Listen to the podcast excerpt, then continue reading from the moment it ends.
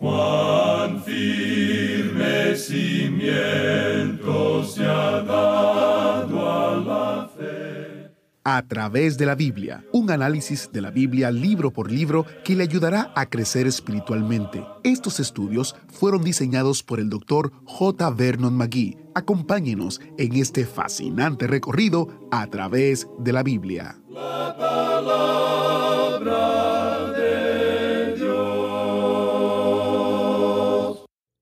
¿Usted disfruta cuando vienen amigos a cenar y pueden sentarse, conversar, relajarse alrededor de la mesa?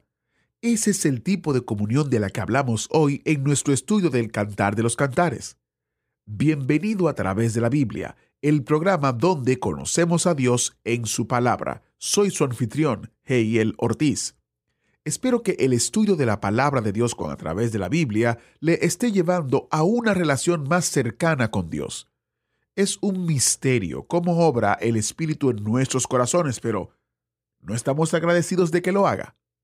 Si Dios está usando a través de la Biblia para despertar su afecto por Jesús, nos escribirías y lo contarías. A veces sabemos que las palabras no expresan completamente nuestros corazones, pero nos animaría y tal vez en la expresión de lo que digas despertaría más fe en usted y en otros que escuchan sus palabras. Visite a través de la biblia.org barra testimonio o comuníquese al teléfono que daremos al finalizar el programa. El sitio otra vez es a través de la biblia.org barra testimonio. Visite esa misma página para ver unos testimonios de discípulos que hacen discípulos. Como parte de nuestra celebración del 50 aniversario de A través de la Biblia en español, estamos destacando historias de oyentes que usan el programa y los otros recursos como base de su ministerio a otros. Comparta con nosotros y lea hoy mismo a través de la biblia.org barra testimonio. Iniciamos este tiempo en oración. Padre eterno, qué maravilloso es saber que tenemos tu palabra y tenemos a tu Espíritu Santo que nos guía a toda verdad para tener intimidad y comunión contigo. Te pedimos que en el día de hoy podamos aprender más acerca de ti, que podamos conocerte más y podamos tener una relación más cercana contigo. En el nombre de Jesús te lo pedimos. Amén. Con nosotros, nuestro maestro Samuel Montoya y el estudio bíblico de hoy. Nos encontramos hoy, amigo oyente, en una sección de la palabra de Dios verdaderamente preciosa. Y vamos a ver hoy la relación gloriosa, maravillosa, personal de Cristo y la iglesia, y de Cristo y el creyente, digamos de paso. Hagamos un pequeño repaso antes de entrar en materia. Usted recordará que esta muchacha que se menciona aquí, a la que hemos llamado Cenicienta, quien había sido obligada a cuidar la viña y a trabajar en la intemperie, y aún a cuidar las ovejas, y cuando ella estaba cuidando su manada se acercó un pastor, un pastor diferente a los demás. Él parecía no tener ninguna oveja, y ella le hizo una pregunta en cuanto a eso. El pastor trataba de eludir esa cuestión como podemos leer en este primer capítulo. Vamos a ir debajo de la superficie hoy y observar algo que es realmente precioso. En el versículo 7 de este capítulo 1 leemos, Hazme saber, oh tú a quien ama mi alma, ¿dónde apacientas? ¿Dónde cesteas al mediodía? Pues ¿por qué había de estar yo como errante junto a los rebaños de tus compañeros? Y el Señor Jesucristo fue quien dijo, como bien podemos recordar, tengo otras ovejas.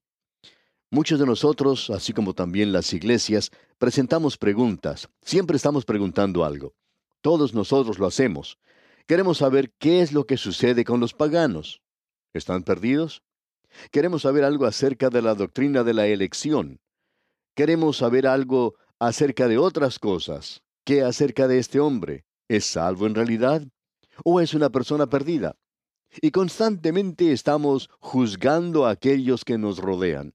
Siempre estamos preguntando algo acerca de otras ovejas. Deberíamos reconocer que nosotros somos las ovejas por las cuales nos deberíamos preocupar y tomar en consideración, y estar seguro de que somos sus ovejas. Ahora, en el versículo 8, Él contesta y creemos que esta es la respuesta del Señor Jesucristo para nosotros en el presente. Escuche usted lo que dice este versículo 8, del capítulo 1 de Cantar de los Cantares. Si tú no lo sabes, oh hermosa entre las mujeres, ve, sigue las huellas del rebaño, y apacienta tus cabritas junto a las cabañas de los pastores. En primer lugar, nosotros debemos alimentar las ovejas. Existe la posibilidad de que entremos en esa clasificación. Creemos que todos deberíamos pertenecer a ella. Desead como niños recién nacidos, dice Pedro, la leche espiritual no adulterada. Y por tanto debemos alimentarnos cerca de las tiendas del pastor. Ese es el lugar que por lo general tiene los pastos verdes y nosotros necesitamos alimentarnos de la palabra de Dios. Y luego habla de que en lugar de discutir y argumentar acerca de estas cosas, deberíamos edificarnos, y hay muchas personas hoy que prefieren argumentar en cuanto a la religión y que no quieren hacer nada en cuanto a esto. Aún hoy estamos recibiendo cartas con comentarios de lo que dijimos en cuanto a nuestro estudio de la carta a los Efesios. Allí hablamos acerca de la doctrina de la elección, y muchos han tratado de dirigirnos por el camino correcto. Dijimos entonces que no comprendíamos bien la doctrina de la elección, de que había mucho allí que necesitamos aprender acerca de eso. Bueno, encontramos que hay una multitud de personas que parece que lo saben todo y que están tratando de ayudarnos. Tenemos tantas personas hoy a quienes les gusta argumentar. Parece que tienen todas las respuestas. Pero lo que el Señor Jesucristo está diciendo aquí es, quiero que alimentes mis ovejas. Quiero que vayas a aquel lugar con las ovejas y quiero que se proclame la palabra de Dios. En lugar de estar perdiendo el tiempo en argumentos que no ayudan para nada hoy, Salgamos a presentar la palabra de Dios, amigo oyente. En primer lugar, necesitamos reconocer que es necesario alimentarnos a nosotros mismos. No creemos que podamos alimentar a otros y contarles acerca del gozo de la palabra de Dios, a no ser que ese gozo esté en nosotros. Un siervo de Dios dijo lo siguiente, Mi alma es también un pastor. Alimenta una manada con pensamientos, palabras y hechos. Los pastos es tu palabra, las aguas tu gracia, rodeando todo ese lugar. Amigo oyente, necesitamos alimentarnos de la palabra de Dios. Luego necesitamos esparcir la palabra de Dios para que otros también la conozcan. Y hoy, la esposa del Cordero que será presentada ante él algún día, la iglesia, debe proclamar la palabra de Dios. Y opinamos francamente que hemos quedado más o menos empantanados en esta tarea. Eso se nos presentará nuevamente más adelante y hablaremos de eso cuando lleguemos a esta porción de las Escrituras. Pero hay muchas cosas para las cuales nosotros no tenemos una respuesta. Hay bastantes cosas que uno no conoce. Hay muchas preguntas para las cuales no tenemos respuesta. Alguien dijo en cierta ocasión, no dejes que lo que no conoces perturbe aquello que ya conoces. ¿Sabe usted, amigo oyente, que Cristo murió por sus pecados? ¿Sabe usted que hoy está confiando usted en Él? ¿Está usted descansando en eso? Hay muchas otras cosas para las cuales usted no tiene ninguna respuesta. Usted no puede decir, lo sé, pero sí puede decir, yo sé que mi Redentor vive, yo sé a quién he creído. Pero yo no encuentro que Pablo diga en ningún lugar, yo sé todo acerca de la doctrina de la elección. Amigo oyente, no dejemos que aquello que no sabemos perturbe lo que sí sabemos. Y eso es lo que el pastor le está diciendo a su esposa. No debe dejar que cosas como esta le perturben. Le dice que realice simplemente la tarea de alimentar las ovejas. Esa es la responsabilidad hoy. Hay muchas personas hoy que quieren hablar acerca de lo que les ocurrirá a los paganos. Amigo oyente, ¿qué acerca de los vecinos que viven en su vecindario? ¿Y qué acerca de sus amigos? ¿Qué acerca de aquellos con los que usted trabaja? ¿Está usted presentándoles la palabra de Dios? En cierta localidad vivía una señora que estaba muy enferma y siempre tenía que guardar cama. Pero por medio de ella, por lo menos mil personas eran invitadas cada mes a escuchar estos programas radiales. Esa señora es una verdadera misionera y ella nunca nos ha hecho una pregunta. Estamos seguros que esta persona no tiene todas las respuestas, pero ella está interesada en esparcir la palabra de Dios. Y eso es lo que el pastor nos está diciendo. Él dice, si usted no sabe nada acerca de esas otras ovejas, entonces simplemente atienda a las ovejas suyas y asegúrese que está predicando la palabra de Dios. Escuche ahora lo que él le dice a la esposa aquí en el versículo 9 de este capítulo 1 de Cantar de los Cantares. A yegua de los carros de Faraón te he comparado, amiga mía. Suponemos que si tuviéramos a Moisés aquí junto con los hijos de Israel cuando se dirigían hacia el Mar Rojo y encontraron su camino bloqueado allí, al mirar atrás podían observar a los carros de Faraón que se acercaban. Bueno, ese era un ejército terrible, con todas sus banderas flameando al viento, porque así era ese ejército, algo bastante impresionante. En realidad, él está sobrecogido aquí por la belleza de esta muchacha del campo. Ella no tenía la elegancia de las otras jóvenes de la corte. Nunca había ido a un salón de belleza. En realidad, ella nunca se había cuidado a sí misma. Lo que ella tenía era una belleza natural. Ella nunca había visto las propagandas por la televisión donde se le indica a uno que use cierta clase de tónico o de champú o de crema o atomizador y todas esas cosas que hoy existen en formas muy variadas. Ella no tenía las ventajas que tenemos hoy. Ella tenía una belleza natural y eso fue lo que él apreció. Ahora él dice en el versículo 10, Hermosas son tus mejillas entre los pendientes, tu cuello entre los collares. Cuán hermoso, cuán íntimo es todo lo que se menciona aquí. Luego en el versículo 11 él dice, zarcillos de oro te haremos, tachonados de plata. Él dice, te voy a cubrir de joyas, voy a hacer de ti una persona muy hermosa. Luego él continúa hablando acerca de ella, de sus mejillas y de su cuello. Esas son las partes del cuerpo que le atraen a uno en las cosas del amor. Estamos seguros que hay muchos de nuestros oyentes hoy y muchas de ustedes, damas, que se fijan en las pestañas de su esposo, y también en su físico. Y ustedes, esposos, se fijan en las mejillas y en los ojos y hasta en los oídos, como si estos fueran una concha. Uno aprecia todas estas cosas. Pues bien, él está hablando aquí de la esposa. La esposa es la iglesia. ¿Y encuentra el Señor Jesucristo alguna belleza en la iglesia? Amigo oyente, Él nos ayudó como pecadores perdidos como esa muchacha mencionada quien se había descuidado. Su cabello no estaba cuidado, no estaba bien peinado. Quizá no se había peinado por mucho tiempo. Pero ella tenía una belleza natural. Y nosotros no teníamos nada de atractivo para Cristo. Hay quienes opinan que Él nos ha elegido porque vio algo en nosotros. Amigo oyente, créalo cuando Él dice que nosotros no le podemos llevar nada. Él provee todo. Nosotros no somos muy atractivos, que digamos. Cuando Él bajó a liberar a los hijos de Israel, Él no les dijo, ustedes son personas superiores a los de Egipto, porque no lo eran. Ellos eran inferiores. Y Él dijo, ustedes me son fieles. Ellos no eran fieles para con Él. Vosotros no os entregáis a la idolatría.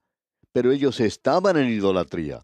Ellos no tenían fe y habían abandonado a Dios. Ellos le dieron la espalda a Él y estaban cometiendo una gran inmoralidad. Pues bien, ¿qué fue lo que le atraía a Dios? ¿Por qué perdía tiempo Él con ellos? Bueno, Él le dijo a Moisés, he escuchado sus lamentos. Eso era algo que le atraía a Dios, su condición perdida en el día de hoy.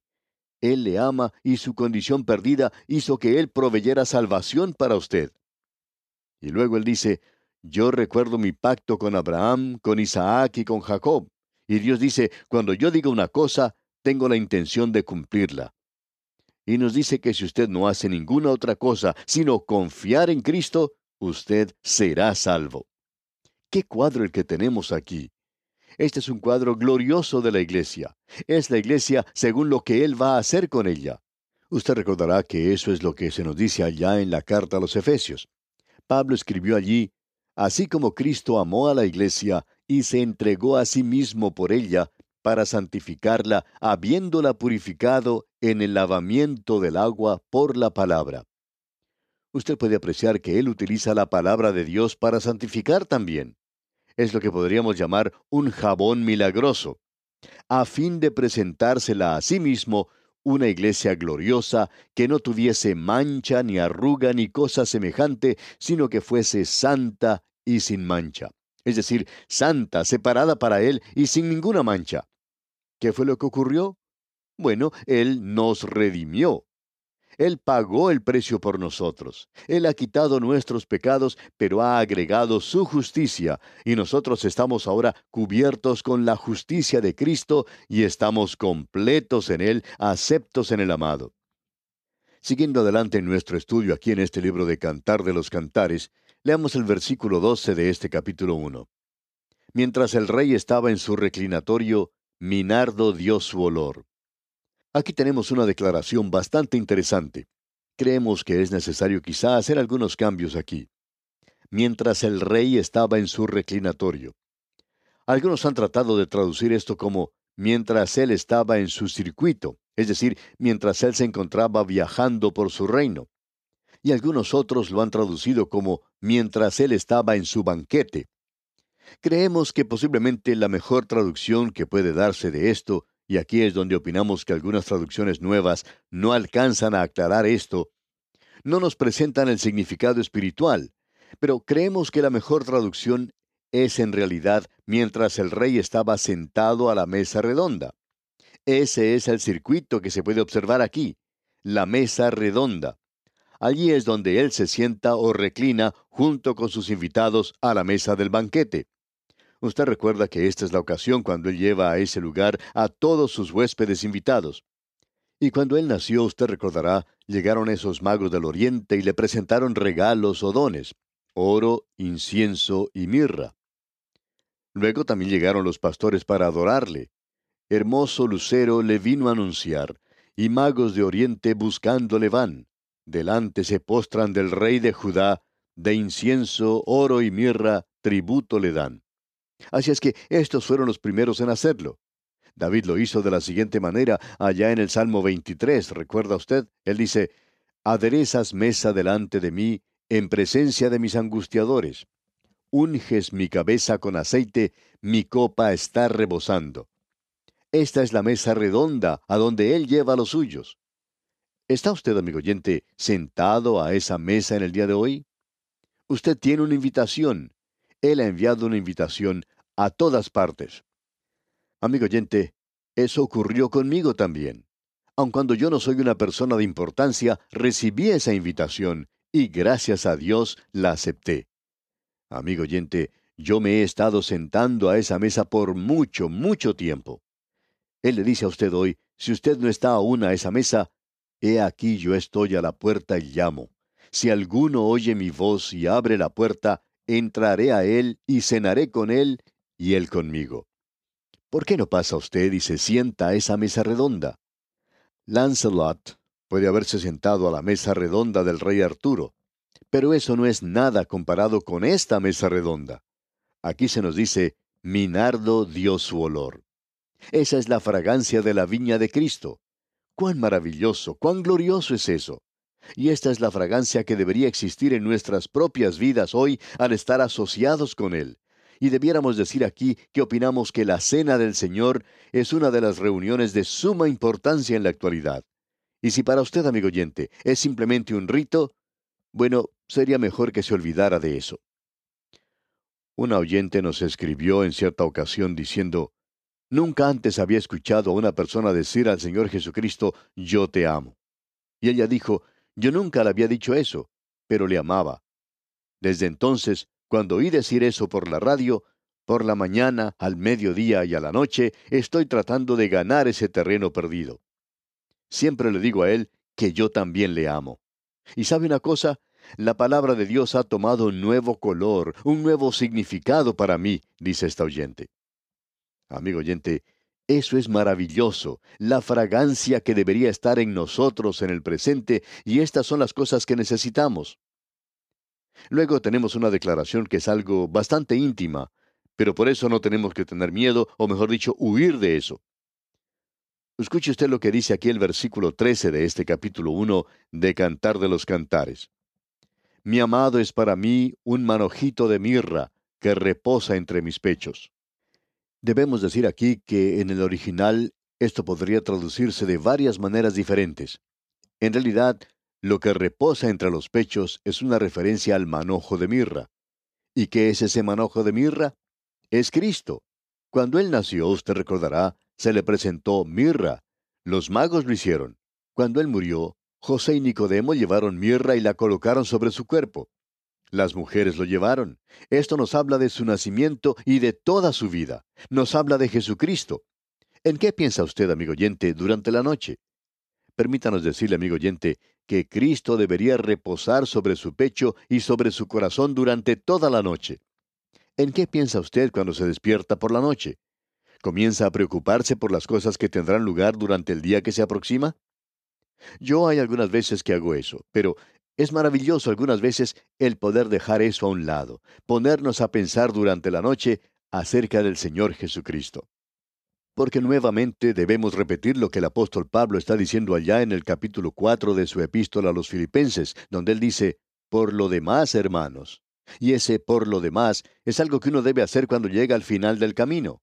Y Pablo continúa, todo lo que es verdadero, y eso es Cristo. Todo lo honesto, eso es Cristo todo lo justo, ese es el Señor Jesucristo, todo lo puro, Él es puro, todo lo amable, todo lo que es de buen nombre, si hay virtud alguna, si algo digno de alabanza, en esto pensad. Esto es el meditar en la persona del Señor Jesucristo.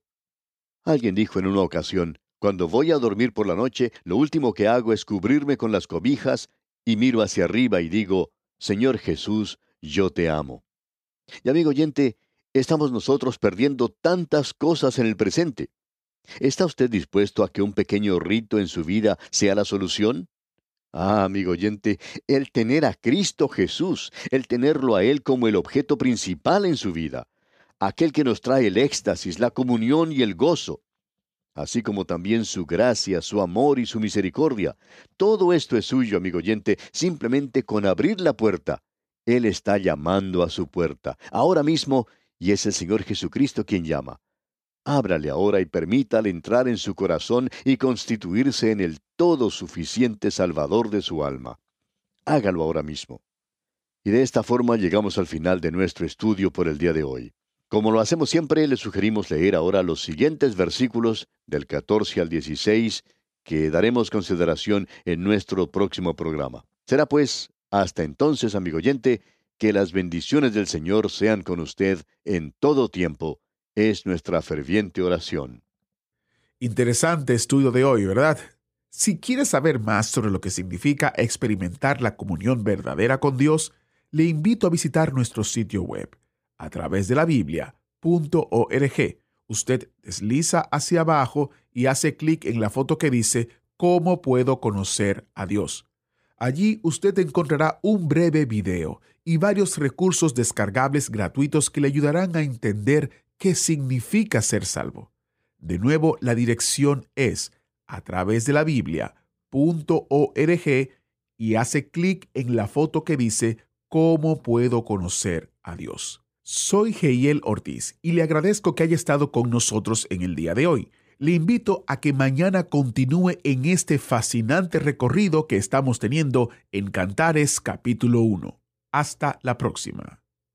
Agradecemos que nos acompañara en el estudio de hoy. Le invitamos a que visite nuestro sitio en internet a través de la biblia.org. Ahí puede suscribirse para recibir las notas y bosquejos de lo que estamos estudiando y noticias del ministerio. También encontrará la variedad de libros y materiales gratuitos que tenemos para usted. El sitio es a través de la biblia.org. Todo lo que hacemos es posible gracias al Señor y a personas como usted que se unen a nosotros en la obra de llevar la palabra entera al mundo entero. A través de la Biblia es una producción de Radio Transmundial.